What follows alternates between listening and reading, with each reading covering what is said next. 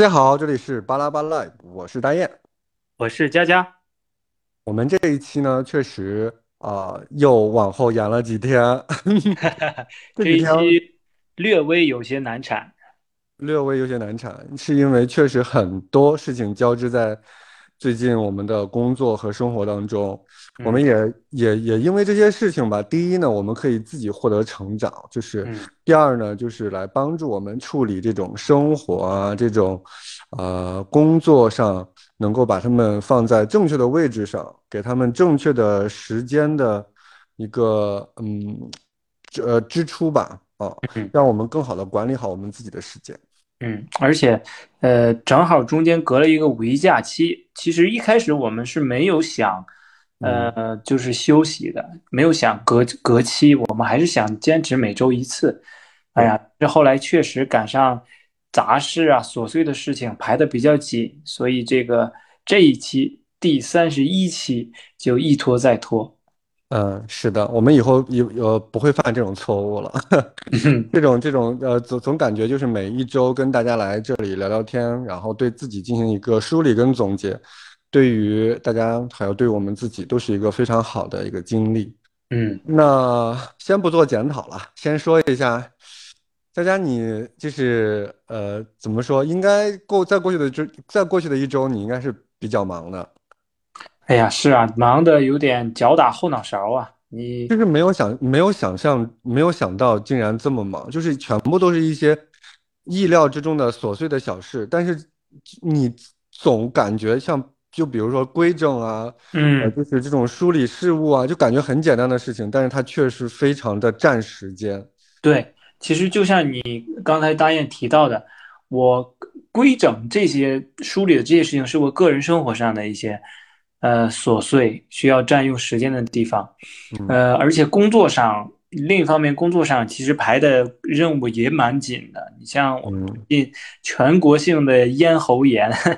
是吧？嗯 对于我们这些嗯呃过往三年都在全职抗疫的人来讲，其实这个信号不是太好，我们的工作量也随咽喉炎的增长也也呈指数级增长，所以就是，哎呀，很很难，一言难尽。嗯，但是像遇到这种，就比如说我们最近啊，呃，WHO 公布了这个，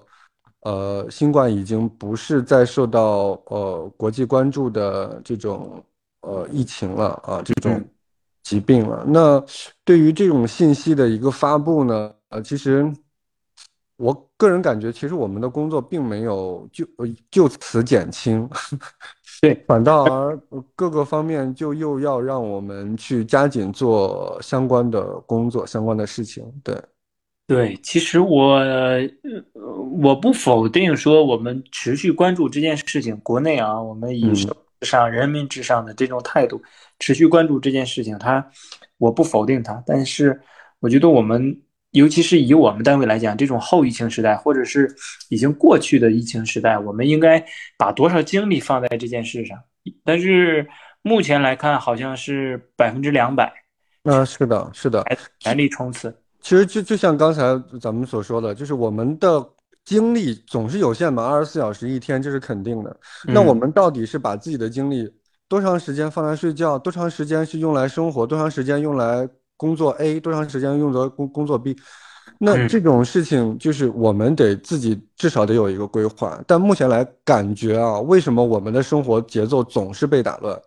包括五一，其实我们并没有去，就就根本就没有出游的计划，因为已经被各种各样的工作已经塞满了。那在这种情况下呢，我们竟然发现，呃，这个事情依然还在发酵，啊还在持续的发酵，然后嗯也马不停蹄的让我们再继续。这个快马加鞭吧，正在揪我们的小屁股啊，就赶赶着我们必须往前走，嗯，没错。嗯。呃，就是深表遗憾，对于贵单位的发展方向深表遗憾。啊，其实也不是单位的问题，我个人感觉就还是就是整个方向，真的是整个方向，就是，嗯，很很难讲，嗯嗯，对，很难讲。我我们单位，对我们单位也也也也也没有办法，也是在这个漩涡当中，他呃必须得履行各各种各样的职责，或者是履行各种各样的命令，那这种他也没有办法松懈。那你说会不会是城市这种，呃，城市特点或者城市风格的这种问题呢？会有，会有，因为我最近真的是感受到了这种城市风格对一个城市的市民管理者或者是一个城市等等各个方面的影响，真的非常的大。嗯，呃，为什么这么说呢？就是，嗯，最近我有幸要去呃回到北方的一个城市去出差。嗯，呃呃，直接说吧，也没有什么可可可可可隐藏的，就是要去北京出差。那就是这次回去呢，就不是再像以前的那种学生状态，在那种状态。嗯，所以就是回去之后，就马上的，在我脑海里面，我就会感受到啊，我要去呃，就是去听现场，我要去听话剧，我要去，就是做很多。就是很多能够让自己呃生活丰富的事情，嗯，好，但是今天就像你你，因为你刚才说城市的时候，我就突然就想到了这一点的原因是在于，为什么我在深圳这里并没有这种想法，或者是有各种各样的途径来来来来去做这些事情，嗯，哦，就是呃是是是因为它的剧场少吗？还是因为什么？我不太清楚，可能我对这里不了解吧，对。但是至少回到了那个熟悉的地方之后呢，就就就就各种订票啊，就 信手拈来的感觉，就感觉啊，我又要进入到了一个呃被文化所熏陶的一个环境啊，感觉还是很很很很很满足的，至少很满足。对，就像你说，它有文化的熏陶那种环境，你进去以后呢。就是人都会受环境影响嘛，就像它有磁场一样，就不自然的被吸了进去。对，磁场或者是这种呃人文的磁场。你像我们其实，在深圳没有说深圳这一点不好，我们只是说，嗯，在某种时候它可能嗯显得对比来讲会呃比较贫瘠。就以文化底蕴上来讲，嗯，我我我上周也是，嗯，呃。有幸跟了香港卫生署的一个朋友，因为之前他在做防控的时候，他有一些 R 上面的代码问题，他跟我交流了一下。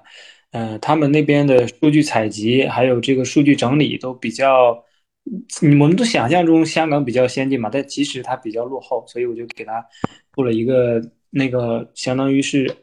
呃我们所谓的红，呃就是 loop 啊 function，它自己就可以实现报数啊那些。但是他上次回来以后来跟我交流的时候，他说来到深圳，感感觉深圳比香港要匆忙多了。以前我们印象里的香港，香港人赶地铁啊、走路啊都是在小跑的状态。他说来到香来到深圳真的好忙啊，大家好匆忙啊。他说现在他们那边我问了一下他的工作状态，他香港卫生防护署呢就相当于我们的。呃，卫健委兼疾控，他没有疾控，嗯，就是既要管理，然后又要做科研，同时也要做业务。科研倒是不用，就是做业务，业务和管理，嗯，既有行政又有业务。但是他们呢，他属于技术部门的人员，他就专门做数据一块，就是和在大学里的感觉是一样的。就在他他们他们的交流啊，只有两种方式。就是派派活，一个是当面开会啊，我告诉你怎么怎么怎么你要做什么，再一个就是 email，就通过邮件，从来不会说 WhatsApp 啊，或者是用一些社交软件来上面建个群，我发一个 收到收到已读已读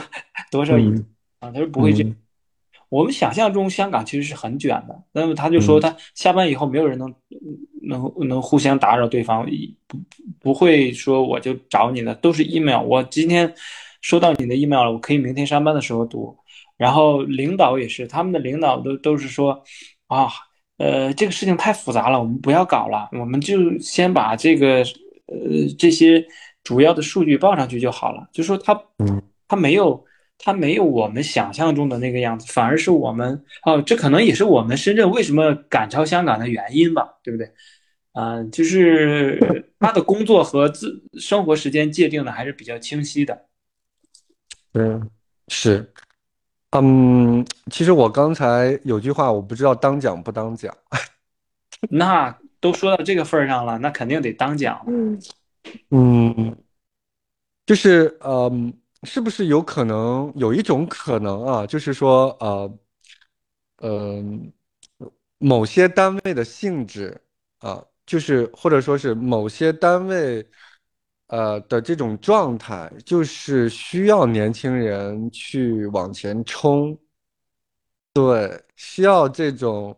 嗯嗯，需要这种梯梯队，梯啊，梯队，对，需要梯队。我说的已经很清楚了，你你你？紧紧张的结结结结结巴了。就是这个意思，就总感呃呃呃，就是总而言之，就是言而总之，我跟佳嗯佳的感受是一样的。我们现在是很忙碌的，但是这种忙碌并没有给我们带来成就感，或者说是没有带来这种自豪，或者是自身的一个提升，反倒而感觉是在某一个我们认为不重要的一个环节、一个领域去无限的循环、去内卷。那这种内卷呢，不仅是耗我们自己啊，同时对于我们的这种就是这种耗我们自己是耗我们的时间，同时也耗我们的热血。我们嗯对这份工作的热爱，我们对我们的这个专业的热爱，我们对这个呃呃可以说是民族的热爱啊，就是嗯，各个方面吧，都是在消耗。那当这种消耗，我们真的不清楚，当这种消耗到达一个临界点的时候，会发生什么？但至少啊，至少让我们感觉，嗯，目前这种状态真的不是特别的，节奏不是特别的对。哎。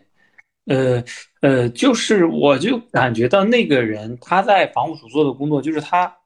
如果做技术，他可以全新的来考虑这个事情，整个比如说，呃，我整个数据、整个流调、整个报表和整个数呃分析的过程，我怎么能完善？我怎么用各种技术来给它加持，而不是说我要改这个文字、改这个标点符号、改这个行间距。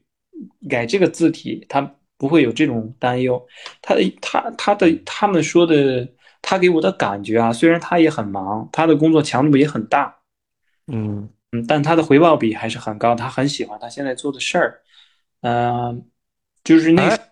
就像你刚才所说的啊，就像嗯刚才你所所说的，他的一些工作是他自己自发的去做这些事，而不是说他迫不得已，或者是有人逼迫他去做那些事情。比如说，他找你做一些 function R，的一些函数，对不对？他只是想更好的完成他这项工作，准确的，呃，用更加精准的一个方式，高效的一种方式来完成。嗯嗯，是，呃，这是完全不一样的觉得两种是。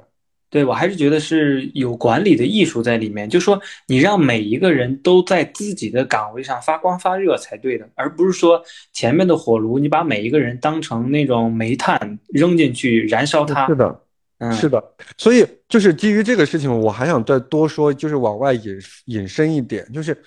呃，我个人感觉啊，包括一个公司也好，如果是员工之间存在矛盾，尤其是因为工作上的业务上的事情而存在嗯矛盾的时候，大概率往往是管理的问题。就比如说，我们就比如说，如果一个公司里面大家都是火急火燎的，大家都是一点就着的这种状态。就好嗯像哎，我好忙啊，我好忙，这百百分之八十就是大概率啊是管理的问题。当你如果是有存在这种管理的艺术的时候，让就是你可以感受到每一个人都各就其职，都在自己的位置上，就是认认真真的做工作啊。虽然说是我们有很多的，比如说每很多公司都有一些应急的一些事情、突嗯发的事情、客嗯户马上要找你的事情。但是这些事情完完全全可以通过优秀的管理，让这些不稳定的因素让它稳定下来。那这就是非常考究管理者，非常考究 leader，非常考究一个小组的组长等等等等，他们对于自己的员工的管理，对于业务的管理，对于业务熟练程度的一个把控。那如果你对这种不熟悉的情况下，就是简简单单的丢给他，丢给他，丢给他，完之后出事了之后，马上就找问题，找问题，很着急，大家都是马上就跟热锅上蚂蚁，不知道该怎么办，这种就是管理的问题。我现在现在现在我现在就感觉，就是当嗯我要跟同事发生冲突的时候，我嗯第一个就是在我脑海里面出现的问题就是你不要着急，我也不要着急，这个不是我们两个人处事方式的问题，这个是管理的问题，导致了我们现在存在的矛盾。嗯，所以嗯，这就是嗯没有办法，嗯我我觉得找到这种问题，其实就是有下一步的办法了呀。对于我们个人而言，我们可以通过，呃，我改变不了别人，比如假如我到我们到了某一种，呃，有支配任务分配权利的小小的位置上，那我们可以通过这些来优化自己的管理能力。那是的，是的，那他他上面的管理能力我，我肯定是改变不了，我也不能指着他来说他有问题，对不对？其实管理者是很难接受底下的人来说你有问题，这这这个现象的。嗯，是的，我觉得我们有这种心态，能能意识到这个问题，自己做好自己的就是范围内的事情，就就可以了。心态调整好，是的，我们现在就是应该调整好心态，是我们自己认知的问题所导致了目前现在这个困局。啊、好，那我们再换一个话题，就是目前来说呢，不仅我们在初入职场的这种小白领、小年轻有这种困局啊，现在呢，对于马上啊即将步入到职场的那些毕业生来说，也是一个困局。哎对大家你清楚吗？因为现在今年嗯是，嗯，口罩原因的第一年，当当时他们在二零年就开始扩招了，是不是？嗯二零年、二一年、二二年、二三年，那么他们今年毕业了，所以第一次扩招，因为口罩原因扩招的毕业生现在都要进入职场了。当时扩招还是很恐怖的，我相信你也有听说自己的师弟师妹他们去到了不同的学校，当时我至少听到的哈非常夸张，有一些学校就是来者不拒，你只要达到国家线，基本调剂百分之百就会收到你。嗯，我记得很夸张的是，当时不知道是说，呃，是因为疫情封封控的原因，还是说真的是扩招的量太大了，就说有些、嗯有些学生去到宿舍都没有地方住，就是就是就是没有分配到宿舍，然后自己找。嗯是，他就是很侧面反映出，就是之前的那种建建设的宿舍床位，呃，床数已经满负荷了。是我招了多招了很多人，那自己就要出去找酒店住啊，找小区住啊，这种。嗯，哦，我好像也有听说这个，就是说，他们当时还搬出来了规章制度嘛，说学呃研究生本身就学校就没有这个责任去给对学生呃安排宿舍这个问题。对，所以所以我们从这种现象侧面了解到，它扩招的力度是比较大的，但是目前掌握不到确切的数字，到底今年比往年多了多少？呃，确切的数字我们没有，但是呃，我只有一个例子，当然这个不能代表全部啊，但是嗯就是大家做一下参考。呃，第一个参考就是刚才我所所说的某个学校，它基本上就是来者不拒啊，至少呃就是呃是非常多。大家也都知道，国家线其实还蛮低的，并不难啊，对于考研的学生来说。那么第二个例子呢，就是呃我知道的一个学校啊，我知道的一个学校就是还是不错的啊，还是不错的。他的研究生，既往研究生招的是就是咱们这个专业的学院啊，嗯他既往研究生招七十八到九十多人，一百人人以内吧，就是接近一百七八十这样子。嗯，但是那一年的时候，他招了三百多人，哇，嗯，研究生。所以说呢，所以说呢，就是通过这一个数字，大家也可以看到，就是它的这种呃这种成倍成倍的一个增加，那势必会导致今年他们在毕业的时候就会有成倍成倍的人步入职场，成倍成倍的人要求一些自己的一个正常的一个工作，但是嗯目前他们真正就是或者说是这个社会准做好准备来接接纳这么多毕业生吗？而且都是高材生哦，都是研究生啊。嗯他嗯们不是，当然本科生也是高材生，那就是你看有这么多的学生，呃，毕业生进入到了一个社会，你有那么多充足的岗位吗？嗯据我了解，我的几个师弟，包括北京的，包括深圳的，然后包括山西的，那他们目前来说，你看现在都五月份了，有些人现在还没有拿到 offer，所以，嗯，其实对，就是就是你说的这个现象，我感觉一个是除了扩招的原因，还一个就是因为疫情的口罩的原因，导致了一部分企业，甚至是事业单位，它缩衣节食了，它的岗位需求没那么大了。他事业单位确实就没有啊，就是今天我我我我去问他们，他们去去那个去那个呃对口的一些事业单位里面去招聘，嗯，就没有放出招聘信息。那你说你该怎么招聘？你就是你该怎么应聘？你就你就连一个入口都没有。我记得我们上一年还是上上年啊，就是那个时候还还是在有口罩原因的时候呢。呃，我看到各个地区都开始有公共卫生公共卫生中心。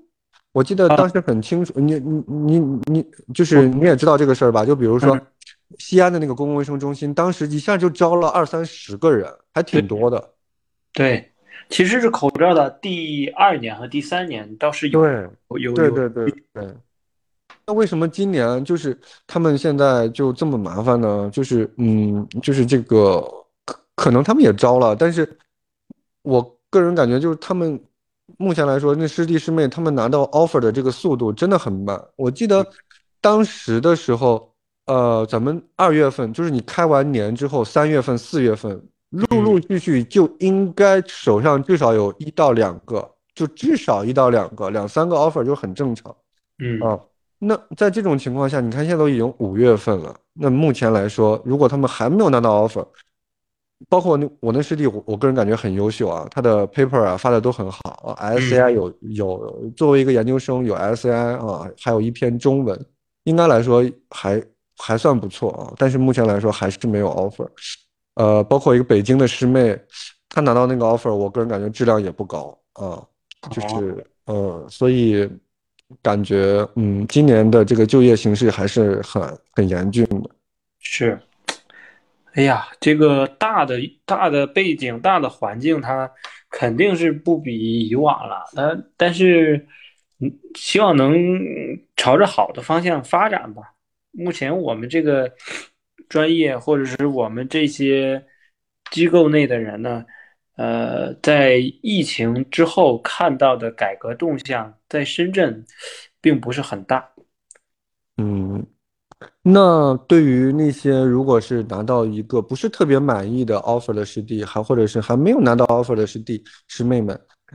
你有没有什么好的建议给他们，或者是有没有什么好的一些技巧啊，或者经验呀，或者说是？自己的一些感悟、心路历程，有没有必要就委曲求全，或者说是，嗯，直接选择继续读博，还是怎样？嗯，我觉得还是首先第一点，工作之前，除了你要认识环境、认识这个就业情况和趋势以外，你要更要认识自己想要什么，你想做什么，你想过什么样的生活。假如你目前不是对于，尤其是对于学术不是很满意，就是不是很感兴趣，我觉得，呃，就工作能找到什么先做着，呃，但是如果你现在就是想找教职，或者就是想做某一项你已经非常认定的工作，就我就我就是确定了，我就喜欢这这份儿呃这份职业，那你就。呃，再继续搞一搞，硕士呢就读个博，博士呢读个博后，等到合适的机会就就一刀进入这个行当，啊，就不要走弯路。但那种如果真的说不想，呃，熬着，嗯，不想走学术的那些人，那些师弟师妹，现在能先吃饭，吃饱饭，骑驴找马，也未尝不是一件好事儿。是我的建议，跟佳佳的差不多，但是有一条就是跟大家有一个前车之鉴吧，因为我有一个同学，嗯，他当时呢确实也算是委曲求全吧，嗯他选择了一个不是特别满意的一个一个一个工作啊，嗯，嗯，他工作了几年啊？他工作了三年、四年。就是我去，我我我本科同学啊，就是嗯我去读博的时候，他嗯又反过头来问我，说他想要去，呃，去去呃去读博。因为哦我虽然我本科，但是他当时好像考了一个在职研究生什么的，反正哦就是他还去，意思就是说他想要去读博，他不想在这里干了，他在这里尝试了各种，又是进修啊，又是怎么样，就他还是觉得就是我没有办法接受。哎，他现在就在协和，他也去协和了，对，哦，嗯，他呃以去前在做了哪个老啊，是哪位老师了？我忘记了。然后他就是呃，他那天跟我说，因为他想来我老老板那边，最后我老板嫌弃人家说是什么有有有就是有家有有有家庭了啊，就是嗯，哦意思就是因为我老板还是想要那种就是呃呃清清一色的学生状态，就是一点一点的过来，而不是说你又工作了又这种稍微有一点点稍微有一点点啊，他他可能会感觉这样子不是特别他满意的学生吧，嗯。嗯呃，所以的，但是人家也很，他本身就很优秀啊，人家本身哦，就很优秀，最后又就就就就去了那边。那我就他给我的，啊他也是流统的，就是咱们这边的，哦，在公司做是吧？没有在一家医院，哦，在医院做的医院。里嗯，呃不是一线城市还是怎么样？为啥不满意呢？有没有说原因？呃，因为他很清楚，就是说在医院里面的啊，对，就是他很清楚在医院里面的发展，如果没有一个很好的学位，或者是呃，就是基本上啊，你在那边的发展是很受很很就是很就是天花板很低很低的，就是哦，你你而且那个鸿沟你是无法逾越的，他是当时是这么给我形容的。嗯哦，所以，嗯，给大家的一个建议呢，就是说，就比如说，如果你不想，就是你不想做学术，或者你的学历没有达到那种程度，那你就不要去科研类的单位，或者说你去科研类的单位，你就很清楚了，我就是做管理啊，我就是呃老老实实的做这个秘书就 OK，那就那也 OK，那也没有问题。但如果说是啊，你的呃心心智非常的远大。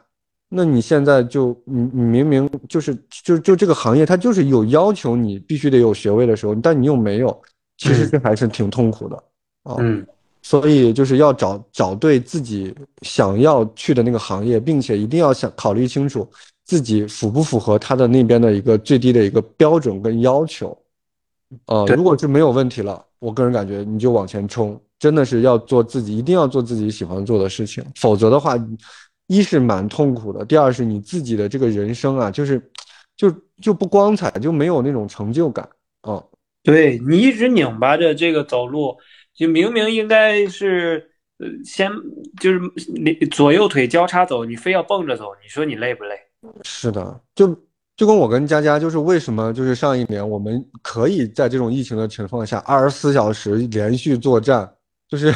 随时待命。我们就是因为是学这个专业的，我们对我们的单位啊，我们这个我我们的这个领域，还还还是有热血的。就刚刚就刚才说的嘛，就是还是可以消耗消耗一下的，就是再消耗个几年，我也不知道消耗多长时间，反正至少就是是有这种热血在的。那希望大家在找自己的工作的时候，也是要有自己就是愿意为他付出，愿意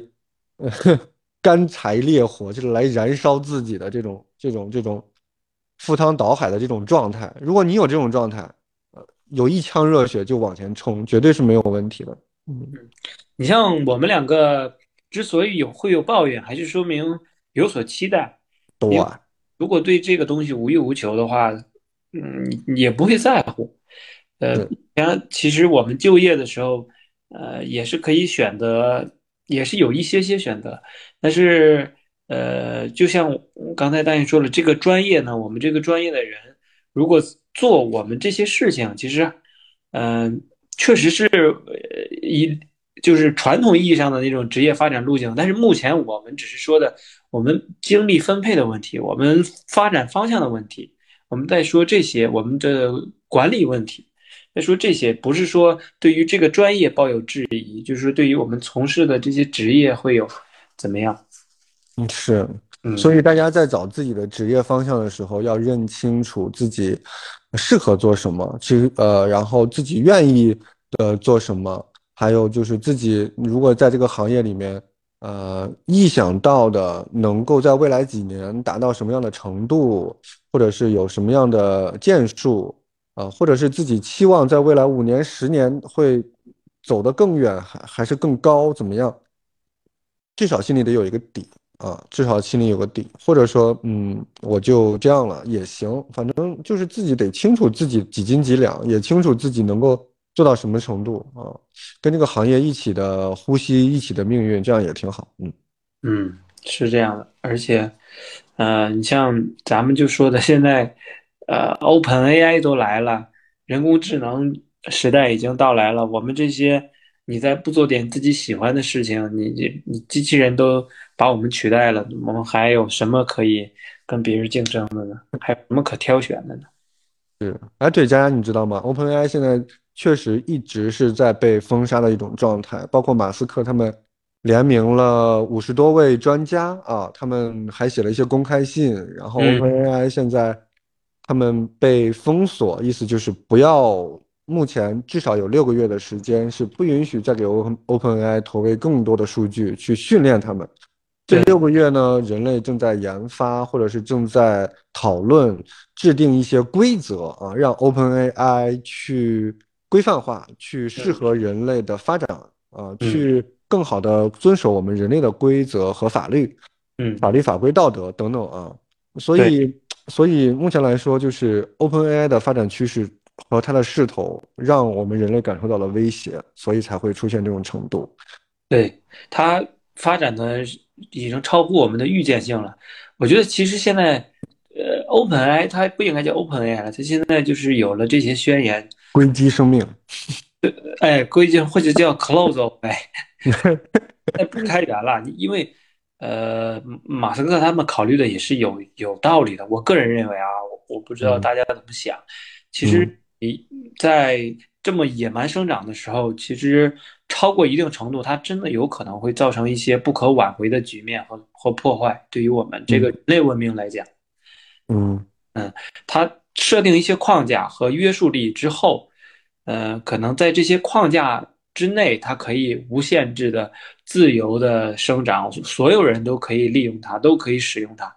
但是如果假如没有一些共同的宣言的话，嗯，它也许会做些做出一些疯狂的事情。你就像为什么会我们会有医学科学上会有医学伦理学？那以嗯前那个贺建奎他做的那些事情，其实这么看，他就是超出了伦理的范畴嘛。你如果假没有这些伦理学的约束条件在，你别说人兽杂交这些，说不定都已经实现了。嗯嗯嗯，你刚才所说的这种伦理啊，什么我我个人很认可啊，但是我的一个观点是什么呢？就是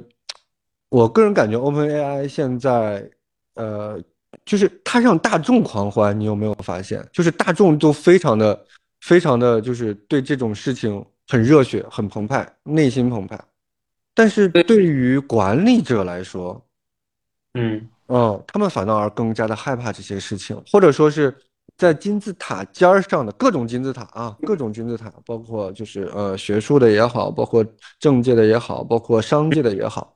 各种金字塔的顶尖的那些人可能会比较惧怕这种事情，我个人感觉是嗯啊，因为他们的反应是这样的，嗯，我觉得它就是一个非常强大的工具，就像呃一把一把刀一样，就相当于它赋赋予了每一个平凡人一把刀。你和嗯另外的人，以前有的人有刀，有的人没刀，就是金字塔尖儿的人是有刀有枪，还有弓箭。那么现在赋予给每一个人一把利刃的话，你使用者，嗯，你把它打磨的越亮越锋利，那你就越牛呗。就是你有嗯。可能会颠覆这个这座金字塔的稳固性。没错，没错，你说的很对，这就是，嗯，这就是一种知识的平权，一种信息的平权。以前有很多信息，它是掌握在少数人手里的，啊，很多知识它也是掌握在少数人手里的，嗯啊，就是它不允许大家知道的，啊。当如果说是有这么一个工具，所有人都知道了这些信息，所有人都能够就是得心应手的运用这些知识去开发他们自己想要的一些事情的时候，那对于那些本身就拿到这种少数知识的那种特权（打引号的特权）的人，那他们就会感觉到恐惧，他们就他们本身就是有发声发声权的啊，他们有这种权利来禁止这，所以嗯，现在是他们在站出来在做这个事儿，就是你刚才说的每他给每一个人一把刀。那那这些管理刀的人，本来是刀都在他们手上，但现在每个人都有刀，但他们当然是恐惧的了。对，是的。但是他确实，但是他恐惧的原因，他肯定有非常继续打引号，就是合理的理由，就是呃，人类的这种啊，人类的发展呀，这种文人类的规则啊，要异于人类的发展呀，等等等等。但但是，嗯，以目前来说，OpenAI 首先它对于我们每个人确实一个非常强大的工具啊，它它它它它是一个信息的一个降维了，它它把每个人的这几千年的信息，每个人的所有的信息全部都告诉每一个人，每个人都能运用它。那这种数据的这种降维，对于对于很多人来说，他之前以前他都连想象都想象不到的，他用都用不到，但是。OpenAI 给每一个人这种机会，那少数特权人他就是恐惧，他就是害怕。你拿到这种数据，你拿到这种信息之后，你将会做什么？你你会不会颠覆他的位置？你会不会逃脱他的掌控？你会不会不再是成为那个奴打引号的啊奴隶？你会不会不再是那个打引号的黄牛？对，老黄牛是。打引号的黄牛卖票了，是，所以真的很奇妙，这种事情就就就就真的很奇妙，就是，嗯，人类有一个规则哈，就是说，如果一个动物它再凶猛，它只要不吃人，或者是没有尝过血腥的时候，它都 OK，它犯什么错都 OK，但是它一旦吃了人，那这个动物就一定会被捕杀，嗯。那现在我感觉 Open AI 目前也是这样，就是它侵犯到人类的利益了。我感觉它动了，它现在已经，它这个虽然是个工具，但是它已经动了某些，就是让某些人感觉到威胁了，就是你某某一类人感觉到有威胁感，所以就得禁止它。嗯，他们现在对它是恐惧的，有有有这个原因，我觉得是是这样的，因为。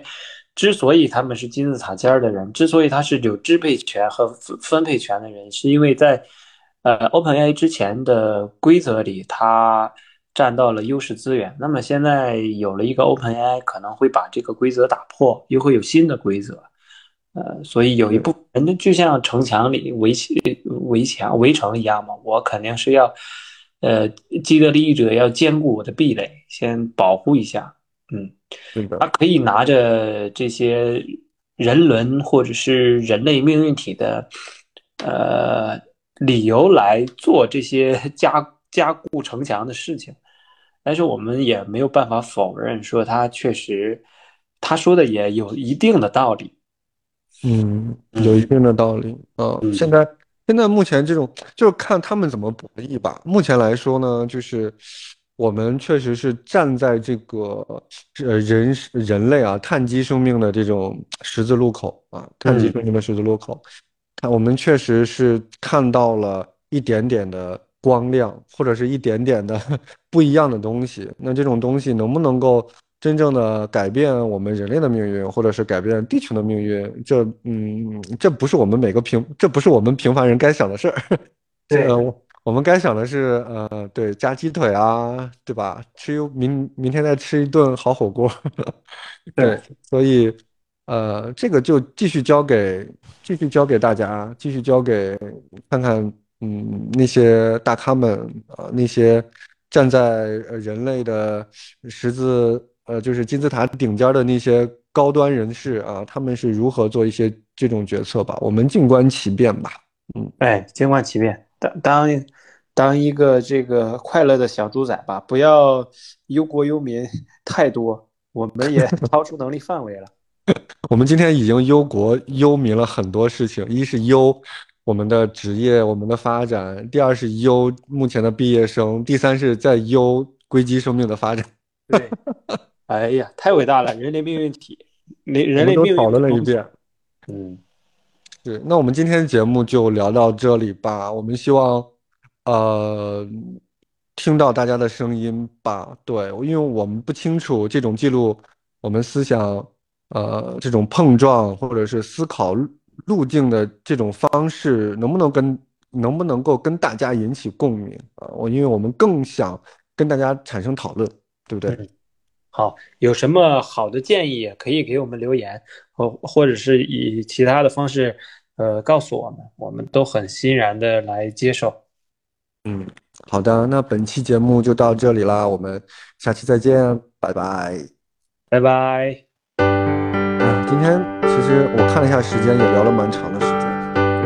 哎，我已经想好标题了，就叫“最近生活节奏不对”。